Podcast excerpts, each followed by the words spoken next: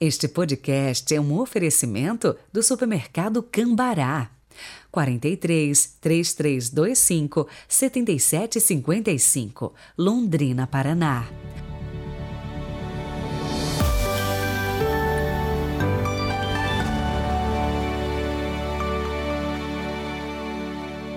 Terça-feira, 29 de novembro de 2022. O texto de hoje revela a fundo o coração de Jesus, o motivo da sua alegria. Os discípulos tinham saído em missão e, quando regressaram, partilharam com Jesus a alegria da sua experiência missionária. Como é bonita esta troca de testemunhos de vida. Conversar, ouvir e falar, ter novas ideias, é interagindo que a gente cresce. E aí também está a importância de se estar engajado numa comunidade de fé, participar mesmo, com alegria, entusiasmo. Rezemos.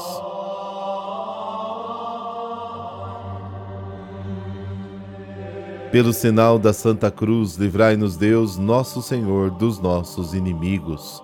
Sede propício, a Deus, às nossas súplicas e auxiliai-nos em nossas tribulações consolados pela vinda do vosso Filho, sejamos purificados da antiga culpa. Amém.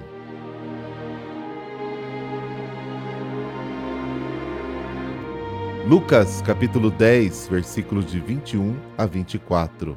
O Senhor esteja convosco, Ele está no meio de nós. Proclamação do Evangelho de Jesus Cristo segundo Lucas. Glória a vós, Senhor. Naquele momento, Jesus exultou no Espírito Santo e disse: Eu te louvo, Pai, Senhor do céu e da terra, porque escondeste essas coisas aos sábios e inteligentes e as revelaste aos pequeninos. Sim, Pai, porque assim foi do teu agrado. Tudo me foi entregue pelo meu Pai. Ninguém conhece quem é o Filho a não ser o Pai, e ninguém conhece quem é o Pai a não ser o Filho e aquele a quem o Filho quiser revelar. Jesus voltou-se para os discípulos e disse-lhes em particular: Felizes os olhos que veem o que vós vedes. Pois eu vos digo que muitos profetas e reis quiseram ver o que estáis vendo e não puderam ver.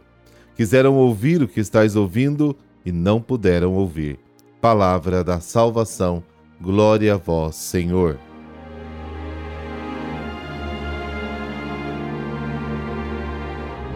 O motivo da alegria de Jesus é a alegria dos seus amigos. Ao ouvir a sua experiência e sentir a sua alegria, também Jesus sente aquela alegria profunda.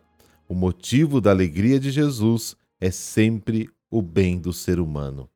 Não é uma alegria superficial, vem do Espírito Santo. O motivo da alegria é que os discípulos experimentarão algo de Jesus durante sua experiência missionária. Jesus os chama de pequeninos. Quem são os pequeninos? São os 72 discípulos, Lucas capítulo 10, que voltam da missão. Pais e mães de família, meninos e meninas, crianças, gente casada e solteira, idosos, jovens. Eles não são doutores, são pessoas simples, sem muitos estudos, mas que entendem das coisas de Deus muitas vezes melhor do que tantos sábios aí deste mundo. Sim, Pai, porque assim foi do teu agrado. Essa sentença é muito grave. Agrada ao Pai que os doutores e sábios não entendam as coisas do reino e que os pequenos, os simples, as compreendam. Portanto, se os grandes querem entender as coisas do reino, devem tornar-se discípulos dos pequenos. E Jesus olha para eles e diz: Bem-aventurados sois vós e por que eles são bem-aventurados, felizes? Porque eles estão vendo coisas que os profetas sonharam de ver, mas não viram. E o que eles deixaram de ver? Eles não viram a ação do reino nas coisas comuns da vida curar os enfermos, consolar os aflitos, expulsar os males da vida. Eles não tiveram a oportunidade de conhecer Jesus, o Messias, com toda a sua bondade e presença. Eu e você nós temos essa alegria. Somos bem-aventurados, somos contemplados por esta graça. Então, caro ouvinte, só isso já pode mudar o nosso dia. Sejamos felizes.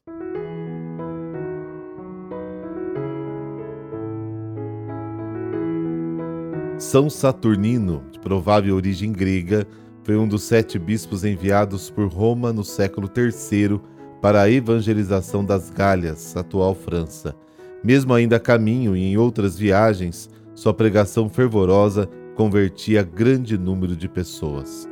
Chegou à região de Toulouse, que, desorganizada desde 177 por causa do grande massacre dos mártires de Lyon, contava com poucas comunidades cristãs ainda resistentes ao crescente paganismo. A chegada de Saturnino deu novo ânimo à vida desses católicos. Ali ele se fixou e fundou a Diocese de Toulouse, sendo seu primeiro bispo. Esteve também em Pamplona, na Espanha, onde batizou o futuro São Firmino. Voltando a Toulouse, onde sua atuação incomodava enormemente os sacerdotes pagãos dos deuses romanos, continuou celebrando a missa apesar de um decreto imperial que a proibia e condenasse à morte os seus participantes.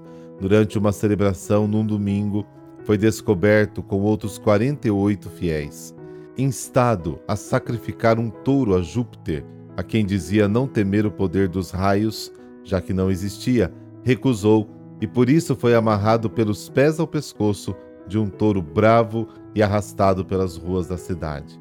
São Saturnino morreu com os membros despedaçados, e seu corpo, abandonado no meio de uma estrada, foi depois recolhido por duas piedosas mulheres que lhe deram sepultura. Este local chegou a ser esquecido, mas suas relíquias foram encontradas no século VI e o culto a ele confirmado para o dia 29 de novembro.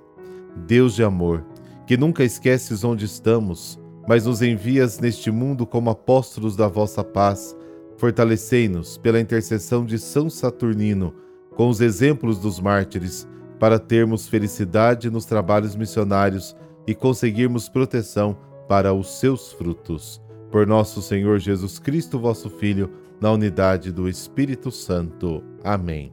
Abençoe-vos o Deus Todo-Poderoso, Pai, Filho, Espírito Santo. Amém. Boa terça, nos falamos amanhã. Até lá.